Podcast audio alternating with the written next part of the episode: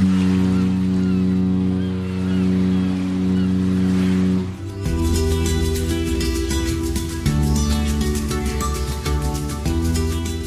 Tricks, der Kreuzfahrt-Podcast. Mit Franz Neumeier in München. Servus Franz. Hallo Jerome. Und mit Jerome Brunel in Haupt am Neckar. Schön, dass Sie wieder uns äh, runtergeladen haben. Und sollten Sie uns äh, in YouTube gucken, dann freuen wir uns über einen Daumen hoch beziehungsweise über ein Abonnement. Äh, kann man ja da machen. Das ist auch ähm, kostenlos. Und ja, kostet ja nichts. Und ähm, ja, wenn Sie uns da gerade zugucken und sich wundern, warum hat der Brunel so ein Zombie-Auge? Ich bin kein Zombie geworden und werde auch kein Zombie. Ich habe einfach nur eine Bindehautentzündung, sehe aber ein bisschen aus wie ein Zombie. Zumindest haben mir das die Schüler gesagt, woraufhin ich ihnen gesagt habe, und wenn du jetzt nicht schnell dein einmal eins kannst, dann fresse ich dich auf. So. Ja, das äh, also ja nichts. Halloween ist schon vorbei, das glauben die dir nicht. Ja, gut. Schade eigentlich. Äh, Wäre gutes Druckmittel gewesen. So, wir möchten heute über ein Thema sprechen, das äh, in der Kreuzfahrt ziemlich wichtig ist, nämlich äh, über das Essen an Bord äh, eines Schiffes. Ähm, Franz, es gibt ja so bestimmte Dinge, die wichtig sind äh, bei Schiffsreisen, nämlich natürlich die Destination, das Schiff selber, aber natürlich auch das Essen an Bord. Das spielt ja eine wirklich übergeordnete Rolle. Äh, woran liegt es eigentlich, Franz, dass die Leute da so großen Wert drauf legen und dass auch die Reedereien sich wirklich anstrengen, da tolles Essen auf den Tisch zu zaubern? Also ich glaube, das hat, weiß ich nicht, zwei Gründe. Vielleicht ein bisschen historisch. Ne? Also wenn man sich erinnert, äh, Transatlantikreisen, wo ja ursprünglich mal, äh, also Schiffslangstreckenreisen, wenn man so will, äh, wo die Kreuzfahrt ja so ein bisschen herkommt, da ist man ja sechs, sieben, acht Tage mit dem Schiff über den Atlantik unterwegs gewesen. Da war nicht viel los. Da gab es auch nicht diese großen Ressort-Entertainment-Schiffe wie heute, wo wahnsinnig viel äh, Unterhaltung war. Da war Essen schon äh, so, so ein ganz wesentlicher Punkt, äh, der den Tag eingeteilt hat äh, und war Erlebnis. Das war so das Entertainment dieser Zeit quasi war tolles Essen. Das ist vielleicht so das eine äh, aus der historische, äh, Historie heraus. Und dann, wenn man überlegt, äh, wie man zu Hause so ist, im Berufsalltag, ja, in der Früh schnell äh, was reingeschoben, den Kaffee dazu, äh, schnell in die Arbeit gehetzt, mittags in der kurzen Mittagspause ganz schnell nur durchgehechelt, am Abend ist man müde, hat auch keine große Lust mehr zu kochen, da isst man auch nicht groß. Ähm, also im Urlaub hat man dann einfach die Gelegenheit mal zu sagen, jetzt lasse ich es mir mal richtig gut gehen, jetzt genieße ich das, ich nehme mehr Zeit für das Essen. Äh, und ich glaube, da erwartet man dann einfach auch tolles, gutes, feines Essen. Das ist ein ganz wichtiger Teil der, der ja, auch Unterhaltung äh, an Bord, wenn man so will. Ähm, und äh, ich denke, das beides, das Historische und auch der Grund, dass man sich im Urlaub einfach mal richtig gut gehen lassen will, spielt da eine Rolle. Das Essen tatsächlich vielleicht so das wichtigste oder zweitwichtigste äh, Thema äh, an Bord von Kreuzfahrtschiffen, wo auch ganz stark die Stimmung an Bord, glaube ich, abhängt. Wenn das Essen gut ist, dann kann ganz viel anderes schieflaufen. Äh, das macht nichts, aber wenn das Essen schlecht ist, dann hilft auch das schönste Wetter und, und alles andere nichts mehr. Hm. Wir als Passagiere bekommen ja von dem ganzen organisatorischen und was da so alles hinter den Kulissen abläuft, relativ wenig mit. Wir freuen uns einfach, dass tolles Essen auf den Tisch kommt oder dass die Buffets immer schön gefüllt sind und zwar am besten bis zum Schluss, bis zur letzten Minute. Aber da steckt ja schon eine ganze Menge dahinter. Ja klar, also meine, da ist eine, eine Riesenlogistik, äh, die ganze Lagerhaltung sicherstellen, dass man immer das richtige Essen in den ausreichenden Mengen an Bord hat. Ähm, da wäre ich meine, wenn man ein Schiff nimmt, äh, weiß nicht, Schiff mit 3000 Passagieren, äh, da werden am Tag einfach mal 15.000 Mahlzeiten produziert, äh, wenn man das alles zusammennimmt. Das sind schon äh, gewaltige Dimensionen, die da stattfinden. Also mit, mit kaum einem Hotel an Land zu vergleichen, weil es so große Hotels schon gar nicht gibt. Hm. TUI Cruises äh, muss genau wie alle anderen Reedereien auch äh, sich ständig überlegen, wie können wir diese Abläufe verbessern, was können wir da tun, damit äh, einerseits das Essen immer schön frisch auf dem Tisch kommt und das den Leuten schmeckt und auch in einer guten Qualität ist, dass das rechtzeitig angeliefert wird in Containern. Ähm, aber natürlich entstehen da auch Abfälle dabei, Essensabfälle schon bei der Produktion äh, der ganzen Nahrungsmittel an Bord äh, eines Schiffes und ähm, da machen sie sich jetzt vermehrt Gedanken bei TUI Cruises. Du hast äh, auf der Manche 4 äh, Lucien Damm getroffen. Ähm, vielleicht sagst du ein paar Worte, weil das ist eine ganz interessante Frau mhm. und vor allem hat sie eine sehr interessante Geschichte. Ja, Lucien Damm ist äh, die Umweltmanagerin von TUI Cruises schon seit einigen Jahren inzwischen. Ähm, sie kommt aber eigentlich aus einer ganz anderen Ecke, also, also schon thematisch aus der gleichen Ecke, aber nicht aus, aus Unternehmensumfeld. Äh, äh, Lucien Damm war früher eigentlich eine Umweltaktivistin, also die hat für den NABU äh, auch in diesem Themenbereich gearbeitet ähm, und hat sich sehr, sehr, oder setzt sich heute immer noch, aber hat sich damals natürlich aus auch Seiten äh, als, als Aktivistin sehr, sehr stark für Umweltschutz in der Kreuzfahrt im, äh, insgesamt eingesetzt äh, und ist dann zu TUI Cruises gewechselt. Ähm, TUI Cruises hat sie umgekehrt geholt, äh, weil sie jemanden im Unternehmen haben wollten, äh, die sich mit dem Thema sehr gut auskennt, die da sehr, sehr engagiert ist, die da auch ein bisschen idealistisch rangeht und die tatsächlich bei TUI Cruises das Thema Umweltschutz äh, voranbringt mit ihren Ideen. Genau das Umwelt macht sie jetzt heute. Umweltschutz, äh, einer, einerseits natürlich eine Geschichte mit, äh, was verbraucht das Schiff an, an Schweröl und muss das Schweröl sein oder kann man da andere Treibstoffe nehmen. Auf der anderen Seite eben, das ist unser Thema heute, schaut sie sich die Nahrungsmittel genauer an und die Abläufe auf den Schiffen.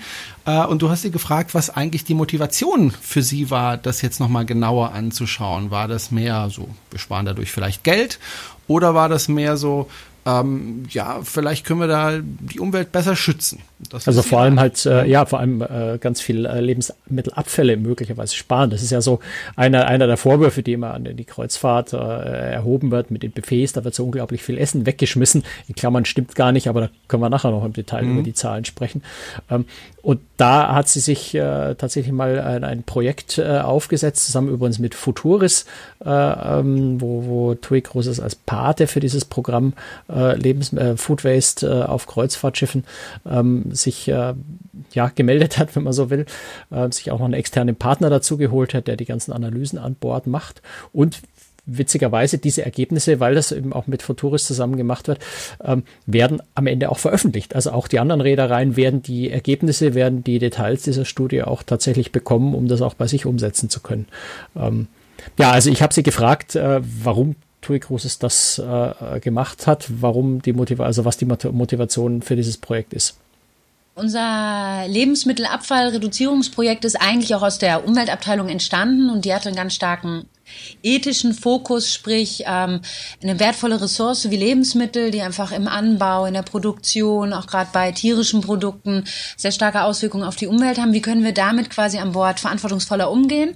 Und ein ganz einfaches Mittel ist dann natürlich, dass man ähm, die Sachen so gut wie möglich verwertet an Bord und damit natürlich die ähm, Lebensmittelabfälle auch weiter reduziert. Und das war eigentlich so ein bisschen unsere Motivation zu sagen, ähm, total spannendes Projekt und vor allem auch einen guten Partner dabei zu haben. Das ist bei uns dann auch immer ganz wichtig. Ja, da ist uns, äh, da ist uns irgendwas auf den Kopf gefallen. Äh, nee, also wir, wir saßen in dem Raum, äh, in dem wir das Interview geführt haben und plötzlich fingen Handwerker an, äh, in, der, in dem äh, Raum über uns äh, Krawall zu machen. Das hörte dann auch nicht mehr auf. Das heißt, wir haben dann für die weiteren Fragen tatsächlich erstmal den Raum gewechselt, weil man dort, mhm. weil man sich dort nicht mehr vernünftig unterhalten konnte. Aber habe ich das jetzt, habe ich das jetzt richtig verstanden? Also es geht schon durchaus äh, nicht nur um Umweltschutz, sondern es geht auch tatsächlich darum, auch Kosten zu reduzieren bei diesem Programm. Ähm, ja, wobei die Kostenreduzierung da äh, gar nicht im Vordergrund steht und auch nicht so wahnsinnig umfangreich man da Geld sparen kann. Klar, wenn ich weniger Lebensmittelabfälle habe, die Entsorgung an Land kostet ja entsprechend äh, Geld, die Logistik an Bord auch sind wenig, äh, wenig Platz an Bord ja generell auf, auf Kreuzfahrtschiffen. Das heißt, je weniger Lebensmittelabfälle ich dort irgendwo lagern muss, die werden zum Teil ja getrocknet, verbrannt. Äh, da können wir, glaube ich, in einer separaten Folge auch nochmal drüber sprechen, wie mit Müll an Bord umgegangen wird. Ähm, also je weniger weniger Abfälle man hat, desto günstiger ist es und das wirkt sich auch auf die Kosten aus aber in dem Zusammenhang relativ gering, weil umgekehrt natürlich, wenn man schaut, was für, für ein Aufwand notwendig ist, äh, um so ein Projekt durchzuziehen, ähm, auch die Abläufe, die ich an Bord verändern muss, um Lebensmittel einzusparen, unter Umständen zum Teil auch wieder Geld kosten. Also äh, ich glaube, so wie ich das Projekt jetzt kennengelernt habe in den vier Tagen, wo ich an Bord war, äh, spielt Geld da nicht wirklich eine große Rolle. Mhm. Jetzt hat sie sich das ja schon eine Weile angeschaut und ähm, dann hast du sie natürlich auch gefragt, ob es denn jetzt schon konkrete Ergebnisse gibt dazu ähm, zu ihren Untersuchungen. Und das hat also, übrigens, äh, ja. also sie untersucht das nicht selber, sie ist Projektleiterin, ja, ja, mhm. äh, sondern die arbeiten äh, da mit dem Unternehmen zusammen oder mit dem Verein eigentlich mit, mit dem Verein zusammen, äh, das United Against Waste heißt, ähm, die also an Land da sehr sehr viel schon machen. Ähm, und äh, haben da den ähm, Gregor Reimann heißt der von Reim, Reimann Concepts und Koch, der aber gleich in diesem Bereich jetzt sehr, sehr, sehr, sehr viele Hotels, äh, auch Justizvollzugsanstalten, also überall, wo Schulen, äh, wo Essen an Land in größerem äh, Stil äh, gastronomisch ausgegeben wird, schon analysiert hat. Der war zum ersten Mal an Bord von einem Kreuzfahrtschiff und der hat also tatsächlich in, in insgesamt drei Stufen ähm, sehr detailliert den, den Abfall an Bord analysiert.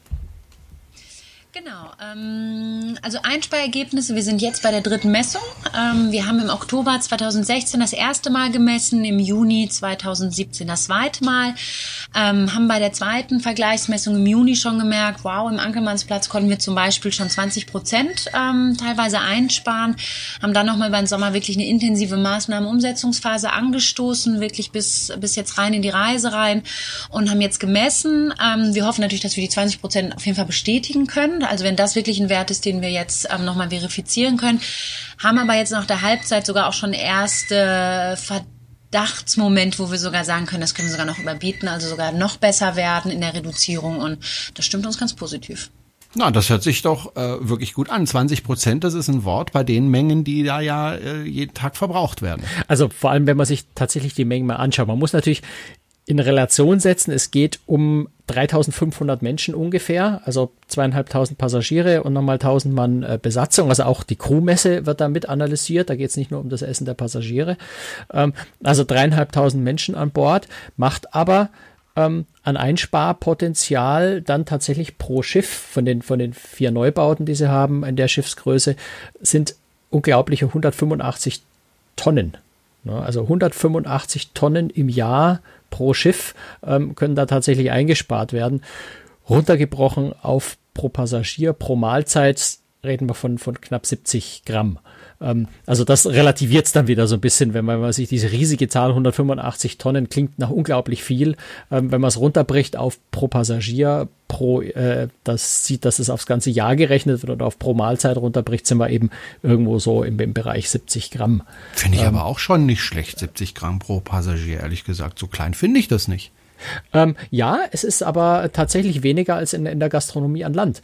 Ähm, also es gibt, es ist wahnsinnig schwierig, das zu vergleichen. Es gibt eine Studie von der, von der Universität Stuttgart, ähm, die 2012 dieses Thema mal sehr, sehr detailliert untersucht hat, die also auch schon in der Studie schreibt, es ist sehr, sehr schwierig, äh, Zahlen, Vergleichswerte zu finden, Zahlen zu finden, die man tatsächlich zusammenfassen kann und so weiter. Also es ist ziemlich komplex, das mit Werten an Land zu vergleichen.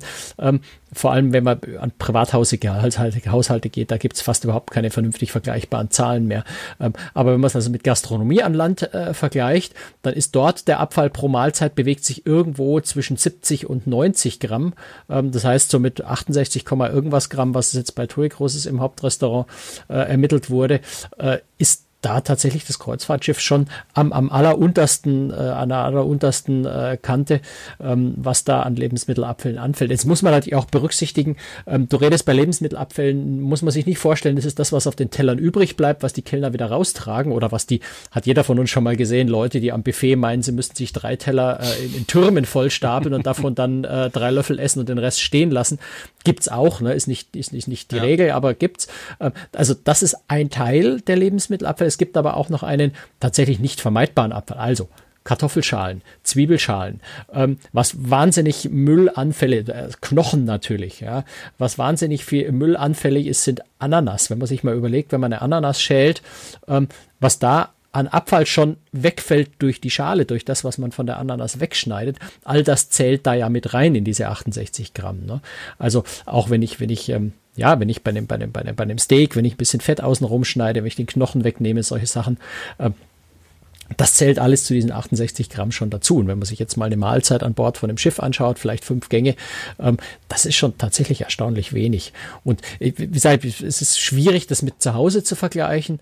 Ähm, aber so das, was die Universität Stuttgart, die das auch versucht hat, so ein bisschen hochzurechnen in dieser Studie, ähm, deutet also vieles darauf hin, dass man zu Hause sogar noch mehr Lebensmittelabfälle hat, ähm, als das in der Gastronomie oder dann auf dem Schiff ist. Also zumindest bewegt sich in einem sehr ähnlichen Rahmen. Es ist also nicht so, dass da am Schiff unglaublich viel im Vergleich weggeworfen würde, sondern das bewegt sich in dem Rahmen oder sogar an der unteren Grenze dessen, was offensichtlich unvermeidbar ist.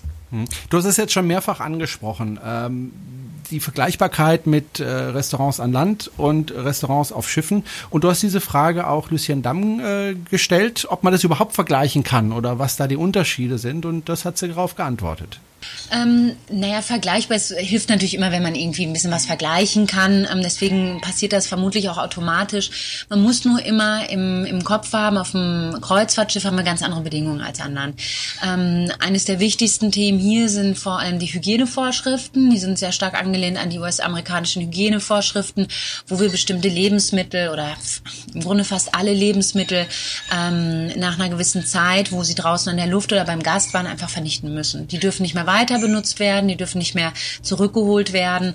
Und dadurch haben wir prinzipiell hier schon einen höheren Wert. Das, da werden wir nie drum rumkommen. Wir haben natürlich auch ein geschlossenes System. Wir können nicht wie vielleicht ein Hotel ähm, in der Stadt ähm, Brot an die nächste Suppenküche oder sowas verteilen. Das haben wir nicht. Alles, was von Bord kommt, ist äh, hygienisch ähm, besonders zu behandelnder Müll, Abfall am Ende und äh, dementsprechend ja, wir haben hier bestimmt pro Person ein bisschen, ein bisschen höheren Anteil, aber aus bestimmten Gründen auch. Umgekehrt, und das ist wieder der, der Grund, warum ich vorhin gesagt habe, trotzdem ist Kreuzfahrtschiff eigentlich an der unteren, äh, an der unteren Kante dessen, was weggeschmissen wird, ähm, wo ein Kreuzfahrtschiff sehr, sehr gut ist, durch die speziellen Bedingungen an Bord, ist tatsächlich bei der Lagerhaltung. Also der, der Gregor Reimann, der diese Studie durchgeführt hat, hat gesagt, ich habe mir natürlich auch die Lagerhaltung angeschaut, habe geguckt, was wird dort so weggeschmissen an, ja, was man jetzt so, so aus der Nachrichten im Moment kennt, im, im Privathaushalt, dass so viele ähm, Lebensmittel weggeschmissen werden, die noch gut sind, wo das Verfallsdatum abgelaufen ist, die Leute das wegschmeißen. All das gibt's tatsächlich, hat er gesagt, an Bord von dem Kreuzfahrtschiff überhaupt nicht. Also er sagt, in der Lagerhaltung habe ich nichts, aber 0, nichts gefunden, was man dort verbessern könnte. Ähm, Gemüse und Obst ist manchmal so, dass mal eine Faulstelle ist oder dass vielleicht ein paar äh, Salatblätter außenrum welk geworden sind. Das sagt er sei aber schon so das Alleräußerste dessen, was da weggeschmissen wird. Ansonsten gibt das quasi nicht wie an Land, dass Lebensmittel schlecht werden und weggeworfen werden. Ähm, also da äh, hat das Kreuzfahrtschiff dann auch durch die gute Planbarkeit natürlich, muss man auch sagen. Ein Kreuzfahrtschiff kann ich sehr viel besser planen, weil ich ja weiß, wie viele Gäste ich an Bord habe. Aus sehr viel Erfahrung weiß ich auch, was die Leute typischerweise essen, wie viel sie essen. Sie essen ja auch alle immer an Bord. Das heißt, ich habe nicht so wie ein Restaurant an Land, das mal gucken muss, wie viele Leute kommen denn heute eigentlich. Das weiß ein Schiff natürlich sehr genau. Ähm, dadurch kann man auf umgekehrt wieder durch die Vorzüge, die das Schiff hat, ähm, auch viele Nachteile, die das Schiff hat, da auch wieder positiv ausgleichen. Mhm.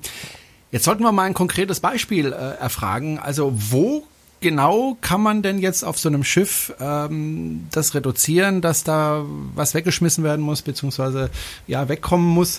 Äh, da hast du ja auch danach gefragt und sie hat da, glaube ich, eine ganz konkrete Antwort gegeben.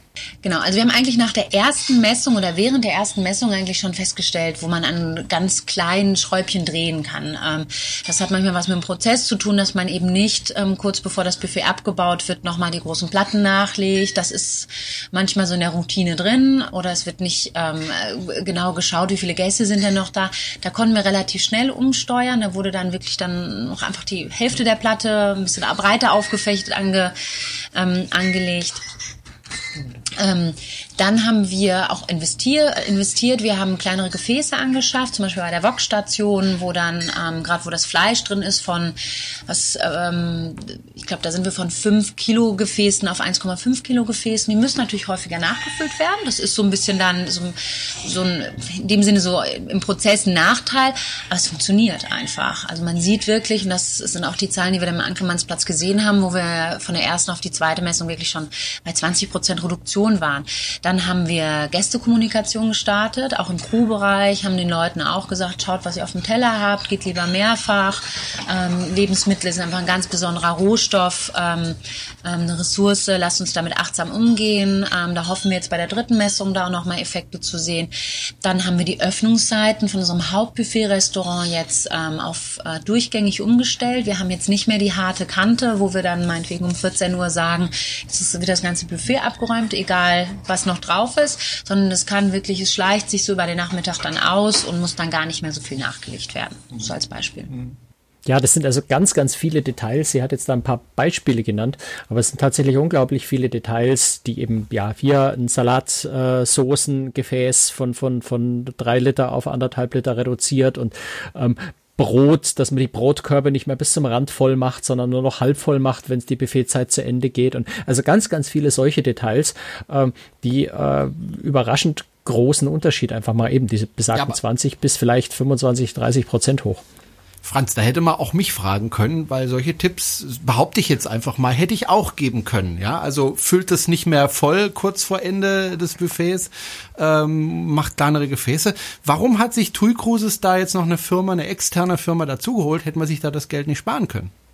Ja, das habe ich Lucien Damm auch gefragt, weil das ist natürlich eine naheliegende Frage. Ähm, und ähm, ja, hören wir kurz rein, was sie dazu gesagt hat. So ein Projekt hilft ja trotzdem erstmal die Ist-Situation zu verstehen. Also diese Messung an Bord ähm, hier auf der Mein Schiff 4 zusammen mit United Against Waste mit ihrem Abfallanalyse-Tool war wirklich einmalig. Und ich kriege das bei keiner Geschäftsführung ähm, oder bei keinem operativen Partner ähm, ähm, hin, wenn ich sage, macht einfach mal das und das, ohne dass ich nicht belegen kann, da haben wir überhaupt ein Problem. Und das wären vielleicht so Einsparpotenziale. Das heißt, um wirklich ein sauberes Projekt durchzuführen, um wirklich auch da anzusetzen, wo die größten Effekte haben, ist ganz wichtig zu messen. Das hätten wir nicht alleine gekonnt, dafür brauchten wir United Against Waste und haben auch gesehen, dass wir zum Beispiel im Angemannsplatz, ich sage mal, eben nicht die Teller reduzieren mussten, weil wir da den, äh, den, den, den Tellerabfall oder Rücklauf, was auf dem Teller, der ist quasi in einem sehr, sehr guten Wert. So, da hätten wir quasi falsch investiert. So, deswegen messen erst und dann an den Schräubchen drehen, die wirklich auch quasi auf unserer ähm, Ergebnisse dann zutreffen. Vielleicht noch schnell angemerkt, der Ankelmannsplatz, äh, für die die TUI Großes nicht so kennen, ist das Buffet-Restaurant, das große dort, von dem sie die ganze Zeit spricht. Also da geht es um das Buffet-Restaurant. Ähm, man muss ja auch wissen, dass äh, auf den meisten Kreuzfahrtschiffen, wie auch, so auch bei TUI Großes, ähm, ja nicht die Reederei selbst äh, diese Restaurants betreibt, sondern da ja mit einem Partner zusammen, also in dem Fall Sea Chefs, das ist auf sehr vielen äh, Schiffen so, die äh, die Crew stellt, die eben tatsächlich das Buffet als solches, das Restaurant als solches betreibt. Das heißt, TUI Großes ähm, muss dann eben auch mit dem Vertragspartner, den sie dort haben, erstmal sprechen und, und, und meine, die haben bestimmte Vereinbarungen, bezahlen bestimmtes Geld dafür, dass diese Leistung dort erbracht wird. Und da kann man natürlich auch nicht einfach hingehen. Also ich bin jetzt Lieschen Müller und ich finde, dass da zu viel Abfall ist und deswegen sollten wir jetzt mal dies und jenes tun, äh, so wie sie es gesagt hat. Ne? Ähm, da muss man schon äh, sehr handfest argumentieren. Ähm, und es könnte ja auch sein, dass es einfach eine Vermutung ist, die man hat, die da daneben liegt, ähm, wie sie das eben beschrieben hat, wie gesagt hat, äh, das Thema zurückgegebene Teller, wo noch ein Haufen Zeug drauf ist, ist gar nicht so das Problem. Äh, die Probleme haben sich tatsächlich an anderer Stelle rausgestellt. Ähm, das Thema Torten Kuchen ist auch so ein Ding. Mm, ähm, lecker, natürlich lecker, kann man lecker. sagen, warum stelle ich da immer eine komplette Torte hin mm. und kurz vor Ende des Buffets schneidet jemand zwei Stücke runter und die restliche Torte werfe ich in den Müll. Ja, ist irgendwie offensichtlich, aber nichtsdestotrotz, glaube ich, ähm, macht es tatsächlich Sinn, sich das genau anzugucken zu können, was kann ich tun. In dem Fall ist das Problem dann so gelöst worden, dass man tatsächlich portioniert, ähm, also kleinere Kuchenstücke in Schälchen legt und dann eben nur zwei oder drei von diesen Schälchen nach vorne stellt. Jetzt muss man sich aber umgekehrt reinversetzen in den Dienstleister, in Sie-Chefs. Der sagt, wenn ich eine Torte hinstelle, dann ist dafür eine Stunde Ruhe, bis die Torte weg ist. Ja. Muss sich keiner drum kümmern. Stelle ich drei Schälchen hin mit jeweils einem kleinen Tortenstück, Muss ich dann ist vielleicht nach zehn Minuten diese drei Schälchen weg. Ich darf es aber nicht warten, bis drei Schälchen weg sind und der vierte Gast dasteht und meckert, dass keine Torten da sind, sondern es muss natürlich ständig nachgefüllt werden. Das heißt, du brauchst erstens, ich möchte jetzt nicht sagen mehr Personal, aber du brauchst äh, mehr Personalaktivität, sage ich mal. Ähm, du brauchst äh, Personal, das ja auch aufmerksamer ist, geschulter ist, ähm, aus Eigenverantwortung heraus ähm, da einfach höllisch aufpasst, ja, sich auch nicht von anderen Dingen ablenken lässt. Und da geht es ja jetzt nicht nur um die Schälchen von Kuchen, sondern es geht um 15 andere Maßnahmen, die am selben Buffet gemacht wurden, auch auf die der ja auch achten muss. Ähm, das heißt, du musst da auch sicherstellen, dass du dieses Nachlegen auch tatsächlich realisiert bekommst, weil nur ich lege nach, um Kuchen zu sparen, ist eine gute Idee, wenn dann keiner da ist, der es macht. Ähm, das heißt, du musst dann auch von den Abläufen her gucken, die Idee ist da, kann ich es auch umsetzen. Und das ist schon äh, eine schwierige Angelegenheit. Das heißt aber auch, du musst diese Mitarbeiter gut schulen und vor allem auch gut motivieren und denen auch erklären, warum sie das jetzt machen sollen und nicht wie Richtig. vorher einfach eine Torte hin, ja. hinstellen. Da muss man halt auch wieder investieren. Das kostet auch wieder Geld. Äh, ja, und, und ist unter Umständen auch vielleicht gar nicht umsetzbar. Also äh, du musst ja sehen, du hast, äh, da hast du ja oft äh, andersrum, du, in einem Hotel im Adlon in Berlin, da hast du hoch ausgebildete Servicekräfte.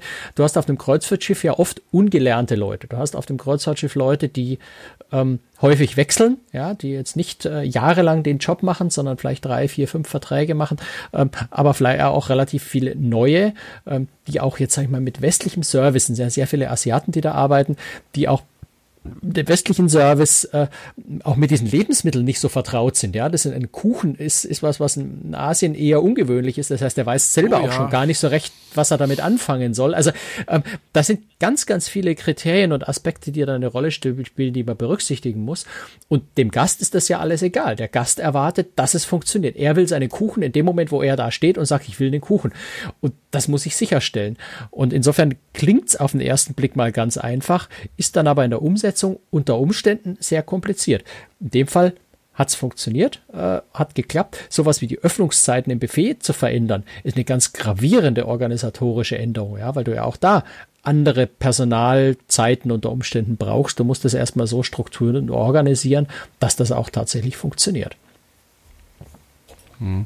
Also in Asien gibt es tatsächlich relativ wenig Kuchen. Ich erinnere mich, meine Frau, äh, ich hatte in Peking Geburtstag, wollte mir unbedingt einen Geburtstagskuchen besorgen. Sie ist einmal quer durch die ganze Stadt zu einem Hotel gefahren, um extra dort, weil sie wusste, dort gibt es tatsächlich Kuchen, um mir da einen zu besorgen. Also das ja. ist tatsächlich ein Problem. Ja. Ähm, ich habe bei dem äh, Thema vielleicht das noch ja. angemerkt. Ich habe bei dem Thema auf der auf der Website habe ich Fragen tatsächlich mehrfach auch bei Facebook bekommen von Leuten, die sagen, äh, wenn im Buffet was übrig ist, warum gibt man das nicht der Crew? Ähm, ist Weil die dann so, dick und fett wird, deswegen. Und die ja, soll das schaffen und nicht dick das und Argument fett werden. ist mir jetzt nicht eingefallen dazu, aber äh, es ist tatsächlich, äh, es ist ein schwieriges Thema. Zum einen, glaube ich, ist es ähm, moralisch vielleicht so ein bisschen problematisch zu sagen, ich gebe die Abfälle der Crew. Ähm, weiß nicht, ob das. Naja, wenn die Abfälle eine leckere Torte so ist. Toll ist, naja, aber wie du sagst, ne, wir haben es mit Asiaten zu tun, die vielleicht Torten gar nicht ja. kennen, die vielleicht auch ganz andere Essensgewohnheiten, also die viele von den Speisen gar nicht essen würden. So, dann habe ich aber natürlich ein Hygieneproblem. Wie kriege ich das Essen vom Buffet in die Crewmesse, ohne dass ich unterwegs eine Kontamin Kontamination habe? Dann ist das ja Essen, das lag schon draußen. Das heißt, da hat vielleicht ein Gast mit seinen äh, Magen-Darm-Viren versauten Fingern hingetappt, weil da gerade der Deutsche neigt ja dazu, alles anzufassen und es dann doch nicht zu essen. Das heißt, wenn ich so eine Infektion an Bord hätte, würde sich die dann auch aus dem Passagierbereich in den Crewbereich weiter verbreiten. Keine gute Idee. Im Idealfall hält man Crew und Passagiere, was Hygiene angeht, so weit getrennt wie nur möglich, dass wenigstens nur ein Teil krank wird, wenn schon was ausbrechen sollte. Ähm, dann kam der Vorschlag, na dann mache ich halt das Buffet zu und dann darf die Crew ins Buffet und dort essen. Ähm, auch da von den, von den Arbeitszeiten her ganz schwierig, weil äh, welche Crew hat denn exakt um 14.30 Uhr, wenn das Buffet geschlossen wird, Zeit, um ganz schnell ins Buffet zu stürmen, eine Viertelstunde das Buffet leer zu essen und dann wieder zur Arbeit zu gehen. Also auch da organisatorisch wahnsinnig schwierig zu machen. Das ist so, ähm, weswegen ich glaube ich tatsächlich äh, es, da, das selber auch gelernt habe, wie Lucien mir das erklärt hat, zu sagen, man muss es erst analysieren, um rauszufinden, dass bestimmte dann sehr trivial erscheinende Maßnahmen tatsächlich funktionieren und in Klammern vielleicht andere trivial erscheinende Maßnahmen wie schick doch einfach die Crew in das Buffet und lasst sie aufessen, äh, eben organisatorisch nicht funktioniert, obwohl es auch offensichtlich wirkt. Aber es funktioniert eben das nicht. Und dazu glaube ich, ist es ganz wichtig, das sehr genau anzuschauen. Was kann man machen und was geht eben auch nicht. Und ich kann sagen, also die Crew ist auch nicht schlecht. Also ich habe, äh, als ich auf dem Schiff gearbeitet habe, wirklich nicht schlecht gegessen. Äh, zugenommen habe ich trotzdem nicht, weil ich einfach viel gearbeitet habe und äh, den Aufzug nicht benutzt habe und dann immer rauf und runter gerannt bin. Ich weiß nicht, wie oft am Tag. Äh, das Treppensteigen ist gut äh, gegen Fettleibigkeit. Das kann ich auf jeden Fall sagen. Aber das Essen für die Crew, also da konnte ich mich wirklich nicht beschweren. Ich habe hab da eigentlich immer sehr gutes Essen bekommen in der Crewmesse.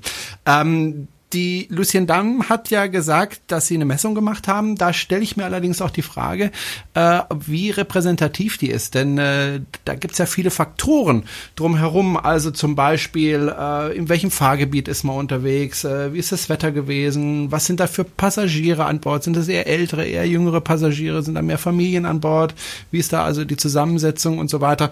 Ich kann mir da vorstellen, dass es dann doch Unterschiede gibt die Jahreszeit, sprich das Wetter spielt eine Rolle. Sind die Leute viel draußen am Pool? Ähm, wollen sie lieber in kühleren ähm, ähm, Gebieten oder wenn es mal schlechtes Wetter ist, eher einen Schweinebraten haben oder dann Salat? Das heißt, da muss die Küche ja eigentlich schon immer auch sehr stark nachsteuern. Das funktioniert mal, mal, mal mehr, mal weniger gut und dementsprechend haben wir da schon ähm, bei der beim Routing, also wo ist das Schiff gerade, welche Wetterbedingungen haben wir, aber auch die Gastzusammensetzung. Haben wir viele Kinder an Bord. Wir haben gehört von United Against Race, dass Familien und mit Kindern das manchmal etwas schwieriger ist, darauf zu achten, weil einfach mehr Trubel am Tisch ist. Es ist manchmal nicht die Ruhe, da wirklich aufzuessen.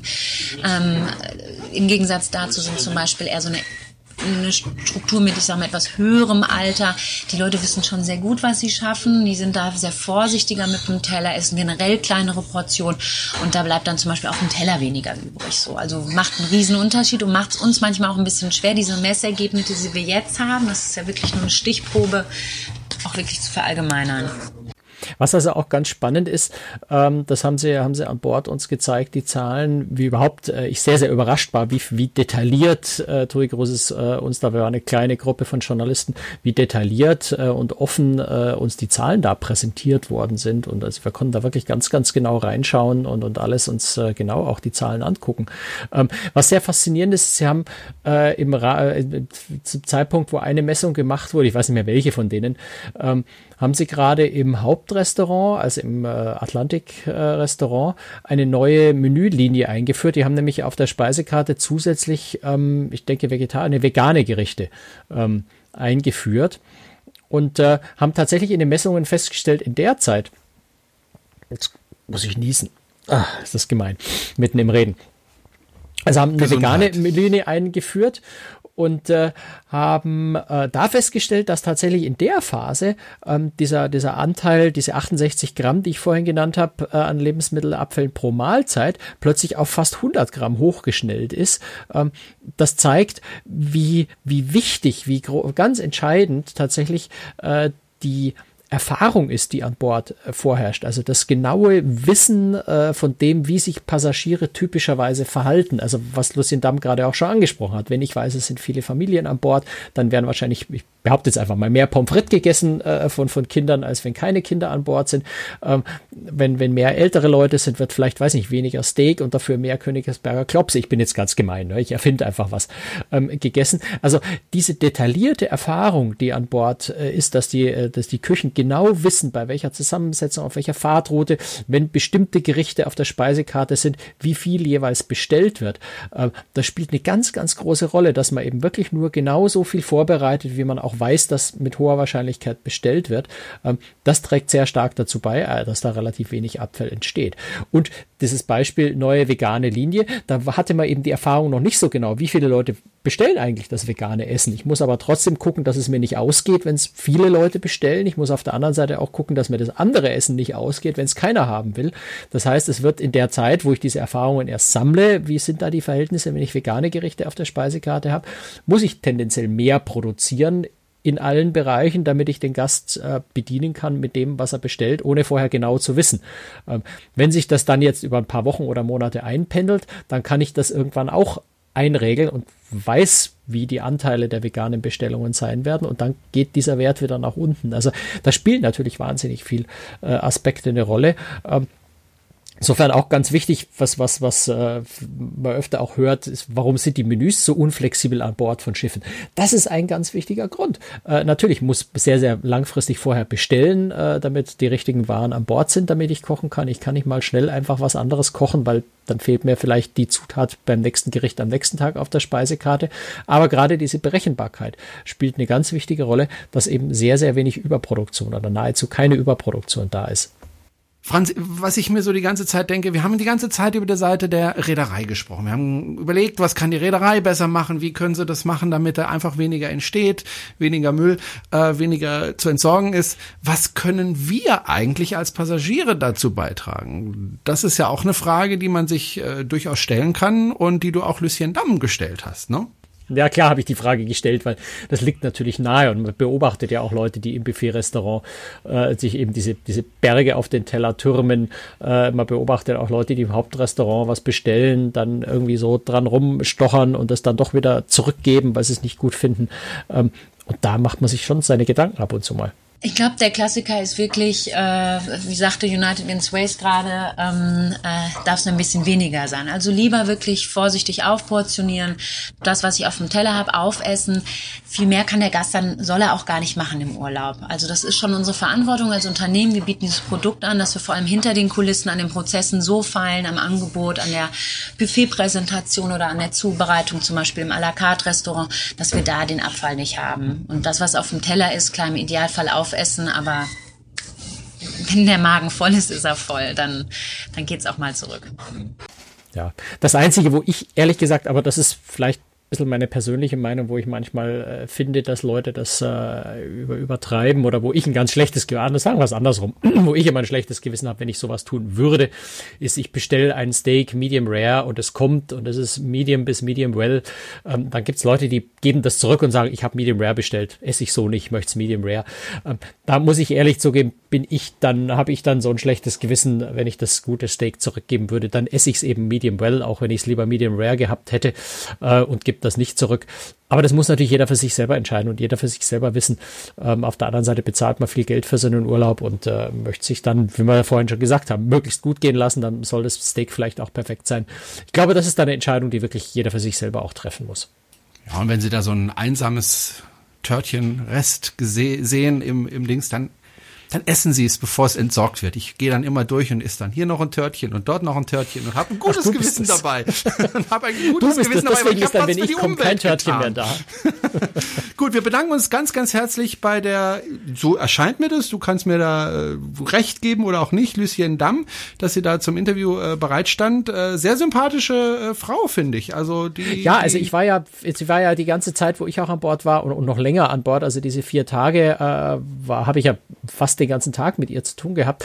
Wir haben uns ja ganz, ganz viel, ich habe eine ganz ungewöhnliche Reise. Ich habe ganz viel Zeit in wirklich stinkenden Müllräumen verbracht und äh, also gar nicht so diese typische Kreuzfahrt, die wir da gemacht haben, sondern ich habe schon viel Zeit in Räumen verbracht, die man äh, normalerweise eher meiden würde und habe sie, glaube ich, ganz gut kennengelernt auf dieser Reise als eine wahnsinnig sympathische, authentische Frau, die sehr pragmatisch denkt, ja, also die auch sehr, sehr gut einschätzen kann, wo macht Sinn beim Thema Umweltschutz hinzukommen. Wir haben uns mit anderen Umweltschutzthemen an Bord auch noch beschäftigt. Da können wir separat nochmal eine Folge dazu machen. Wir haben uns mit Abfallmanagement beschäftigt. Wir haben uns mit Kläranlage beschäftigt. Wir haben die Scrubber, die Abgasreinigungsanlage angeschaut, solche Dinge.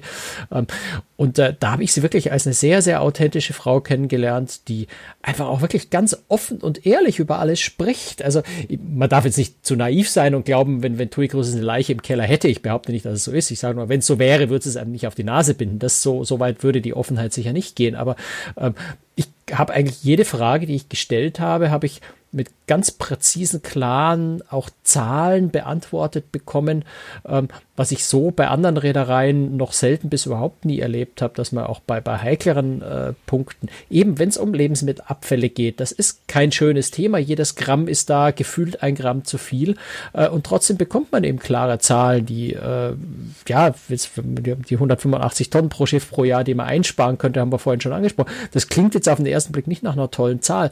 Ähm, wenn man es dann in Relation setzt und sich genau anschaut, ist es eben schon eine sehr gute Zahl. Ähm, aber bei anderen Reedereien bekommt man schon solche Zahlen gar nicht. Und das hat mich sehr beeindruckt, muss ich ehrlich sagen. Das äh, mhm. fand ich sehr, sehr spannend, ähm, weil ich das Gefühl hatte, es ist einfach ehrlich, was da passiert. Hm. Also es scheint mir zumindest, äh, dass da die richtige Frau am richtigen Ort äh, bei TUI Cruises ist. Lucien Damm, nochmal ganz herzliches Dankeschön für das Interview. Und, das und sie äh, hat vor allem auch den Rückhalt im Unternehmen. Also es ja, ist nicht jemand, den man da wichtig, pro forma ja. hinsetzt, der dann ständig irgendwelche äh, Statements abgibt und irgendwelche äh, Studien verfasst und am Ende nichts passiert, äh, sondern es wird dann ja auch umgesetzt. Hm. Gut, das war's für heute. Wenn Sie uns unterstützen möchten, finden Sie alle Informationen dazu auf der Website großtricks.de. Wir freuen uns über jede Unterstützung und äh, ja, empfehlen Sie uns weiter. Wir freuen uns auch über jeden neuen Hörer, über jede neue Hörerin. Und äh, wir hören uns in zwei Wochen wieder und äh, dann werden wir vielleicht ein bisschen Damm auch nochmal hören. Das war's für dieses Mal. Ja, oder vielleicht Dankeschön fürs Zuhören. Folge. Tschüss, Franz. Tschüss, bis dann. Servus.